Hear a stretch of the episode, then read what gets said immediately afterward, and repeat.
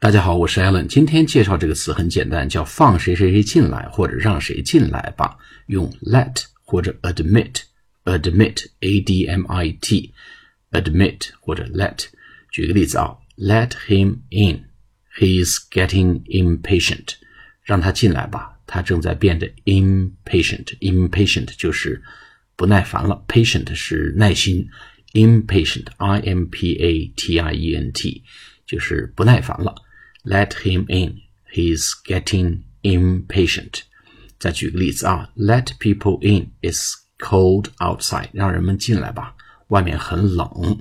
好，再举个例子，The dog is barking. Let him in. 狗在叫，让它进来吧。The dog is barking. B A R K 就是狂吠啊。Let him in. 让他进来吧。好了，今天讲到这里，谢谢大家，我们下次课见，拜拜。